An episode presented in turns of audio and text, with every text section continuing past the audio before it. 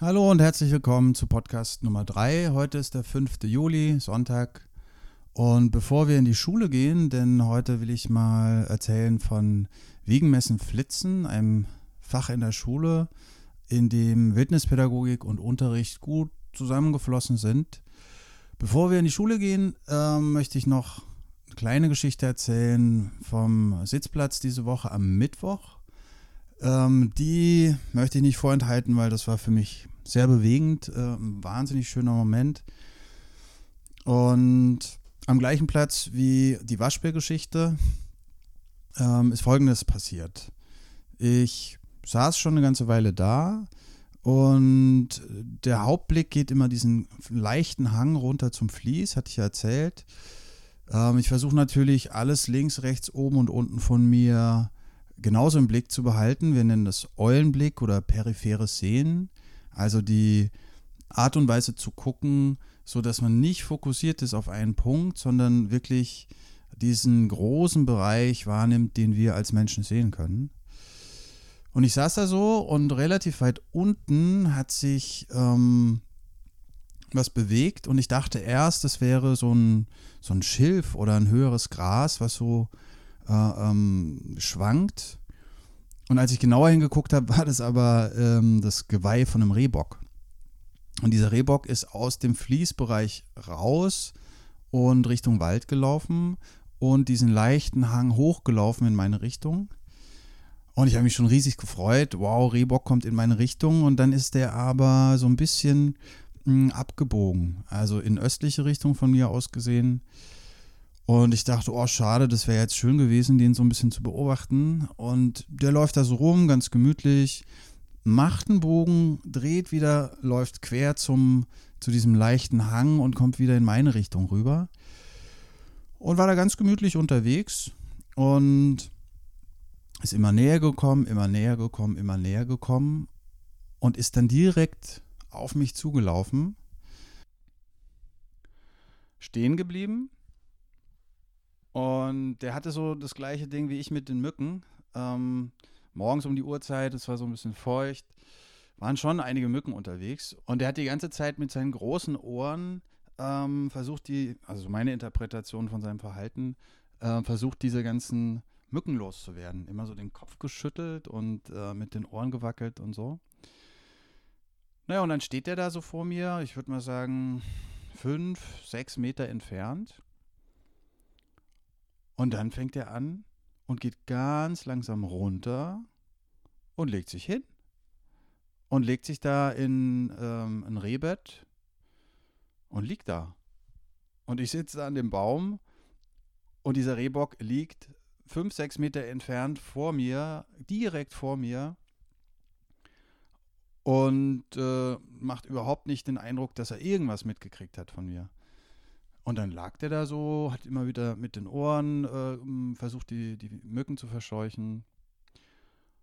Und dann sind dem auch immer wieder die Augen zugefallen. Also der war wahrscheinlich unterwegs, hatte gefressen und wollte sich jetzt gemütlich ausruhen. Naja, und dann dachte ich mir schon, na, super schön. Ähm, nur wie mache ich denn das, wenn ich nachher wieder los will? Weil ich möchte den ja nicht verschrecken. Ähm, wenn ich dann aufstehe, so leise da wegzukommen, dass der nichts davon mitbekommt, mm, das boah, ist ganz schön schwierig. So. Das waren so Gedanken, die ich hatte und zwischendrin habe ich es einfach genossen. Wir zwei sitzen da im Wald, beziehungsweise der Rehbock liegt. Dann ist zwischen uns über so einen Baumstamm noch eine Maus ziemlich nah auf mich zugekommen, an mir vorbeigelaufen. Und es war einfach total schön, mit diesem Rehbock zusammen da im Wald abzuhängen. Also echt voll schön. Na, und dann habe ich mir gedacht, hm, normalerweise, wenn ich nach Hause komme vom Sitzplatz morgens, kommt gleich mein kleines Töchterlein und dann teile ich erstmal mit ihr die Geschichten, bevor wir frühstücken. Und dann dachte ich, naja, das wäre ja schon cool, ähm, da auch ein Foto mitzubringen von dem Rehbock. Einen Tag vorher hatte ich, äh, oder zwei Tage vorher hatte ich einen Igel fotografiert, den haben wir uns zusammen angeguckt und dann nochmal überlegt, wie viele Zehen hat denn überhaupt der Igel, weil ich ähm, eine Spur, also Abdrücke im Sand mal hatte von einem Igel. Und um das abzugleichen, hatte ich dann auch von dem Igel möglichst nah die Pfoten fotografiert. Also haben wir dann in einem Bestimmungsbuch erstmal zusammen nachgeguckt, wie ist denn das mit dem Igel, wie viele Zehen hat der und so weiter und so fort. Das war ein paar Tage vorher. Und an dem Tag dachte ich, naja, da bringe ich ein Foto mit vom Rehbock und erzähle ihr die Geschichte von dem Sitzplatz und von dem Rehbett und so. Naja, zurück in den Wald. Ich sitze da und denke mir, na, ich probiere es mal. Nehme so ganz vorsichtig mein Telefon aus der Hosentasche. Richtig langsam, weil äh, Bewegung ist das, was ein Rehbock am allerbesten sehen kann. Und wirklich vorsichtig mh, mm, und schaff's, ein Foto zu machen. Schaff's noch ein Foto zu machen. Und dann hat er irgendwie ein bisschen was mitgekriegt. Und er ist nicht hoch und sofort weggerannt. Also nicht voller Alarm, sondern nur so, ah, da ist irgendwas komisch. Ich guck mal. Also heißt, er ist aufgestanden aus dem Rehbett und hat geguckt, in meine Richtung geguckt. Und das ist auch das Foto ähm, zum Podcast auf der Internetseite. In meine Richtung geguckt und ist dann langsam wieder Richtung Osten seitlich losgelaufen. Und die Zeit, die wir so miteinander verbracht hatten, war so, denke ich mal, eine Viertelstunde lag der da ganz gemütlich äh, im, im Rehbett. Dann ist der hoch und dann war es nochmal ungefähr eine Viertelstunde, die der Rehbock um mich herum ähm, ja, so einen Tanz aufgeführt hat, um rauszukriegen, wo dieses Ding herkommt, diese Störung, äh, die ihn so nervös gemacht hat. Und der hat mich nicht bemerkt. Ich war komplett still, immer wieder Freeze. Und der ist rumgelaufen, ganz vorsichtig stehen geblieben, geguckt, dann wieder ein Stück weiter gelaufen. Ich habe immer aus dem Augenwinkel versucht, möglichst weit ihn beobachten zu können. Und dann ist er wieder rübergelaufen, hat mich angeguckt. Irgendwann hat er angefangen zu fressen. Da habe ich gemerkt, mh, hm, okay, jetzt wird er schon langsam wieder ein bisschen entspannter, kehrt zurück in seine Baseline, also seine entspannte Grund Grundstimmung. Und das hat er so weitergemacht und irgendwann habe ich von der Position, wie ich saß, konnte ich ihn nicht mehr wahrnehmen. Ähm, bin noch ein bisschen still geblieben. Irgendwann habe ich mich dann andersrum gedreht, um an dem Baum vorbei zu gucken, also gucken zu können, an dem ich angelehnt da saß. Und der Rehbock war weg. Wow, und das war so schön ähm, so intensiv, intim mit so einem männlichen Reh da Zeit zu verbringen. Ähm, ich habe mich einfach beschenkt gefühlt und verbunden gefühlt und genau, das war ein schöner Sitzplatz morgen. Das vorneweg und jetzt gehen wir in die Schule. Ich hatte ja im ersten Podcast erzählt, dass ich die Freiheit hatte und die Möglichkeit an der Schule ähm, eigene Formate auszuprobieren. Ähm, ja, ich war zuständig, zum Beispiel die ganzen Maßeinheiten äh, den Kindern näher zu bringen und habe dann dieses Format entwickelt, äh, Wiegen, Flitzen und konnte hier in diesem Format die Art und Weise, wie wir in der Wildnispädagogik äh, Wissen vermitteln oder wie so ein Lernprozess aussehen kann, das konnte ich einfließen lassen in die Planung dieses Unterrichts. Und ein Kollege und ich, wir hatten später oder überhaupt irgendwann mal die Gelegenheit für die Pädagogik, das ist eine große Fachzeitschrift für Lehrerinnen und Lehrer, da durften wir mal einen Artikel schreiben. Ähm, ich packe den Link einfach mal unten beim Podcast mit dazu. Und wie das so manchmal ist, beim Schreiben äh, fällt einem dann selbst auf, wie man die Dinge sieht. Und ein Absatz ähm, in diesem Artikel, der für mich ganz gut zusammenfasst, wie meine Herangehensweise im Unterricht in der Schule mit dem Einfluss der Wildnispädagogik war, äh, ist folgender Absatz. Ähm, ich hatte da geschrieben, Kinder wollen spielen, Geschichten lauschen, ihrer Neugierde folgen, Geheimnissen selbst auf den Grund gehen, wollen sich messen, sich bewegen, sich selbst entdecken und Abenteuer bestehen. Und das ist für mich selbst so ganz gut auf den Punkt gebracht, ähm, wie ich die Lernreise mit Kindern wahrnehme und wie ich die Kinder vor allem wahrnehme. Und dementsprechend habe ich dieses Wiegen, Messen, Flitzen eben so aufgebaut, dass wir viel äh, gespielt haben, dass die Kinder ähm, selbst die Dinge entdecken konnten, den Geheimnissen auf den Grund gehen konnten, sich bewegen ähm, und trotzdem diese erforderlichen Dinge lernen, die eben im Rahmenlehrplan drinstehen. Und eine konkrete Sache war zum Beispiel, als es darum ging, ähm, die Maßeinheiten und überhaupt Messen kennenzulernen. Da habe ich das so gemacht, ähm, dass wir, also der Aufbau von so einem Unterricht war relativ ähm, grundstrukturiert ziemlich ähnlich. Ähm, wir sind raus aufs Außengelände der Schule. Äh, die Kinder sind rumgelaufen, wir standen da und aus dem Nichts kam dann irgendwann Spontanung. Und Spontanung ist ein Spiel, das kann ich nur empfehlen für alle möglichen Situationen. Das heißt letztendlich, Spontanung ist die Abkürzung von spontaner Tarnung und es bedeutet nichts anderes als ähm, sofort verstecken, so schnell es geht. Und das Schöne daran ist, ähm, ich als derjenige, der den Unterricht macht oder draußen unterwegs ist, äh, ich entscheide, wann ich das mache und äh, idealerweise immer dann, wenn die Kinder überhaupt nicht damit rechnen. So, ich rufe spontan um, zack, alles sind weg. Die einen verstecken sich hinterm Kaninchenstall, die anderen legen sich äh, hinter einer Bank auf dem Boden, die nächsten stehen hinterm Baum, äh, manche rennen ganz weit weg hinter einen Busch. Ähm, nachdem ich spontan gerufen habe, äh, schließe ich die Augen und zähle dann bis 10. So lange haben die Zeit, sich zu verstecken. Und dann gucke ich äh, in der Gegend rum, äh, ist irgendjemand zu sehen oder nicht. Wenn ich Leute entdecken kann, dann nenne ich die Namen und sage, hey, da hinten, rauskommen bitte, rauskommen bitte. Und dann gibt es ganz, ganz, ganz, ganz viele Möglichkeiten, wie ich dieses Spiel weiterführen kann. Also wenn ich zum Beispiel mich in irgendeinem anderen Zusammenhang gerade beschäftigt habe mit den Himmelsrichtungen, äh, dann kann ich zum Beispiel ähm, rausgeben, okay Leute, wenn ich jetzt sage, dann steht bitte alle von mir aus gesehen in westlicher Richtung.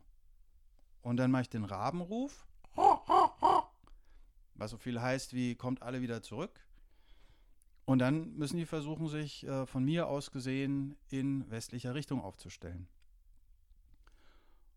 Und dann stehen die da und dann kommen wir in ein Gespräch. Wie ist denn das mit Westen, Osten, Süden und so? Äh, wer steht jetzt richtig, wer steht falsch? Wie viel Uhr ist es? Wo steht die Sonne jetzt? Also ganz schnell zwischendurch ein kleines Gespräch über die Himmelsrichtung. Zack, und dann geht's weiter. Und an diesem Tag standen wir dann alle und ich hatte in die Mitte von dem Kreis relativ lange ähm, Weidenstöcke gelegt. Und ich glaube, wir hatten schon Gruppen eingeteilt. Also wir hatten die größere Gruppe nochmal in kleinere Gruppen aufgeteilt. Und ich hatte diese Weidenstöcke in die Mitte gelegt und ich hatte äh, Zollstöcke in die Mitte gelegt und Klebeband. Und habe dann die Aufgabe rausgegeben, okay Leute, ihr habt jetzt genau, keine Ahnung, drei, vier Minuten Zeit, weiß nicht, was ich damals gesagt habe, äh, ach ja, Messer waren auch noch da. Und ihr habt genau so lange Zeit. Schneidet bitte den Weidenstock auf genau ein Meter Länge ab und klebt dann mit dem Klebeband genau in der Hälfte von diesem Weidenstock ein Klebebandstück. Also das war so ein, so ein äh, Kreppband-Klebeband, so ein, so ein gelbliches. Und dann rufe ich Wiegen, Messen, Flitzen und dann geht's los. Und dann äh, fangen die an. Oh, wie war das? Ein Meter. Warte mal, mach mal dieses Ding auf. Wo ist denn hier ein Meter? Ah, hier ist eine 1, ein M, ein Meter. Könnte sein, dass da ein Meter ist. Jürgen, Jürgen, wo ist denn jetzt genau der Meter?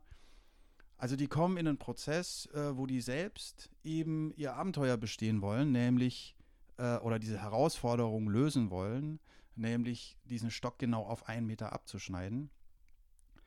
Und mit diesem Selbstwollen kommen die dann mit Fragen zu mir ähm, ein großartiger Zustand, ganz anders als äh, die sitzen da und ich erzähle ihnen irgendwas, was die eh nicht interessiert. Ist ja auch nachgewiesen, dass so ein Zustand und so eine Art von Lernen ähm, gehirnphysiologisch ganz anders das Wissen verankert als äh, so ein Frontalding. Na, jedenfalls kamen die dann, haben die äh, das dann abgeschnitten. Ich habe natürlich auf die Schnitzregeln geachtet, die ja jeder kennt, der bei uns an der Schule ist. Ähm, und dann hatten die diesen Stock auf einen Meter abgeschnitten und hatten genau in der Hälfte von diesem Stock diesen Kleber ran gemacht. Und dann hatten wir schon so unser erstes eigenentwickeltes Messgerät. Äh, das haben wir dann nochmal weitergemacht. Die nächste Aufgabe war dann, diese Hälfte, die abgetrennt wurde, nochmal zu halbieren. Und als das alles fertig war und die Gruppen ihren Stock hatten, standen wir dann da und haben besprochen, was jetzt auf diesem Stock durch das Klebeband eingezeichnet ist und sind dann draufgekommen, das ist jeweils ein Viertel von diesem ganzen Stück und dieses ganze Stück ist ein Meter, also ist es ein Viertelmeter oder ein halber Meter, ein Dreiviertelmeter oder ein ganzer Meter.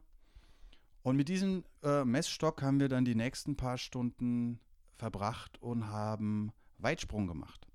Wir sind dann rüber, bei uns auf dem Gelände ist so eine Schaukel und an der Schaukel ist so ein großer Bereich, wo, wo Sand am Boden liegt.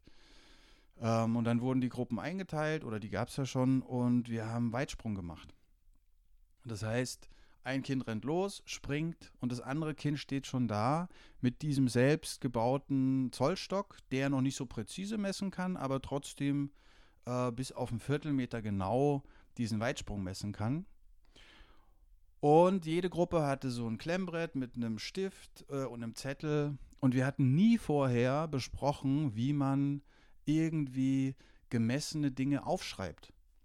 Und dadurch entstanden wieder solche Situationen wie jemand ist gesprungen, ein Stock und nochmal einen halben. Wie viel ist das? Ein Meter, ein halber Meter, also eineinhalb Meter.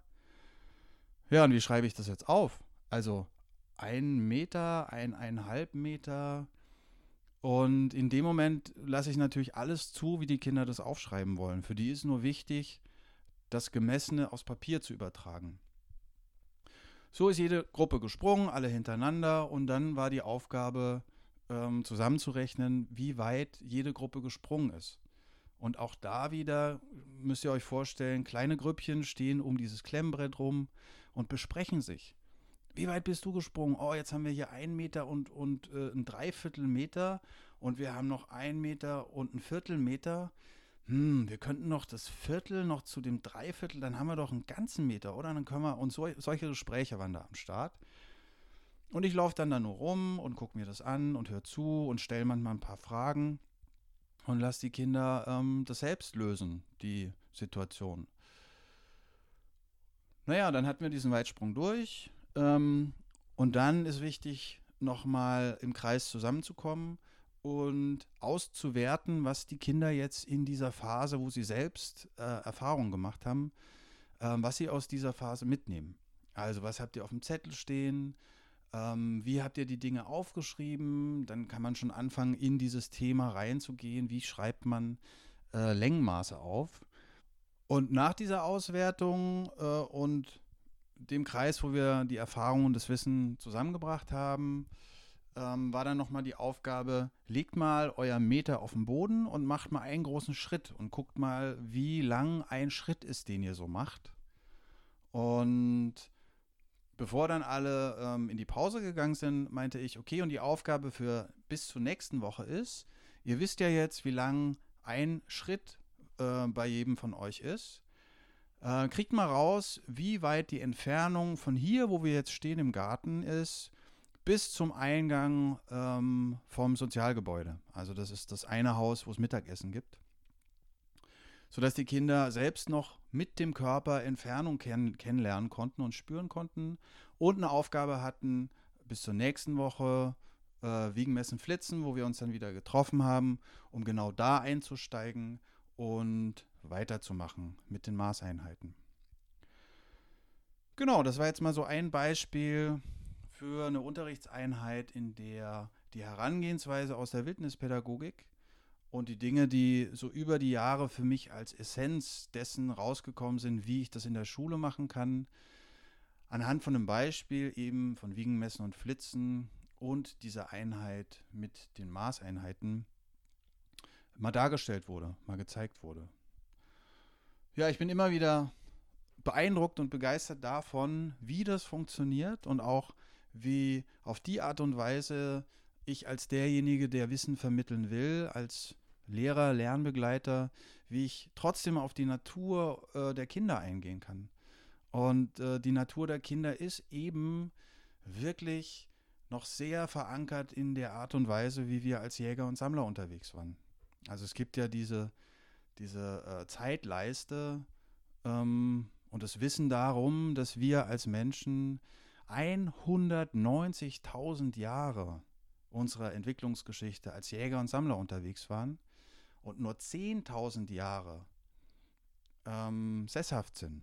Und diese Art und Weise unterwegs zu sein als Jäger und Sammler, die steckt in uns noch drin. Wir sind ja gewachsen von einem Zustand des Daseins, äh, von einer Generation zur nächsten, ähm, zum nächsten Zustand des Daseins. Und dieses Jäger- und Sammler-Ding steckt einfach noch drin. Und wenn ich es schaffe, im Unterricht das zu berücksichtigen und die Natur der Kinder wirklich ähm, wertzuschätzen und wahrzunehmen, dann ist so eine Lernerfahrung ein großer Genuss für uns alle. Und äh, diese eine Einheit Wiegen, Messen und Flitzen war ein großer Spaß. Die Kinder haben letztendlich äh, Fangspiele gemacht, haben Weitsprung gemacht und ähm, dabei gelernt, wie man misst, was ein Meter ist, was ein halber Meter ist, wie man das aufschreibt und ein Gefühl dafür bekommen, wie äh, Entfernung so ist, wie die mit dem eigenen, mit der Körpergröße, mit dem Schrittmaß zu tun hat. Ja, so viel für heute. Ähm, ich danke fürs Zuhören und als Übung oder Anregung mh, hm, wäre ganz einfach in der Situation, wo ihr draußen seid mit Kindern oder Erwachsenen oder Jugendlichen, denen zu erzählen, was Spontanung ist, denen zu erzählen, wie der Rabenruf funktioniert und was der bedeutet, nämlich wieder zusammenzukommen. Und dann, wenn ihr draußen unterwegs seid, das kann bei einem Spaziergang mit euren Kindern sein oder wenn ihr mit Freunden draußen seid oder auch in der Schule, probiert doch mal dieses Ding mit Spontanung. Und ihr könnt euch, wie gesagt, so viele Sachen ausdenken, wie die Leute dann wieder zusammenkommen. Äh, gibt eine Sache, die heißt magnetische Füße, die erzähle ich bestimmt ein andermal. Ihr könnt auch sagen, okay, wenn ich den Rabenruf mache, stehen alle an der Ulme. Ulme, ein Baum, der bei, bei euch vielleicht auf dem Gelände steht. Und niemand äh, hat vorher vielleicht überlegt, wie sieht denn jetzt eine Ulme aus. Aber durch dieses Spiel, trefft euch alle an der Ulme, fangen die Kinder an, äh, ganz bewusst selbst wissen zu wollen, wie jetzt eine Ulme aussieht, weil die wollen ja nicht gefangen werden. Man kann das ja noch mit einem Fangspiel kombinieren. Ihr seht, die Möglichkeiten sind riesengroß. Alleine mit diesem einen Spiel, Spontanung, ganz viel Wissen reinzugeben, ohne dass die Kinder das mitkriegen. Und das ist großer Spaß.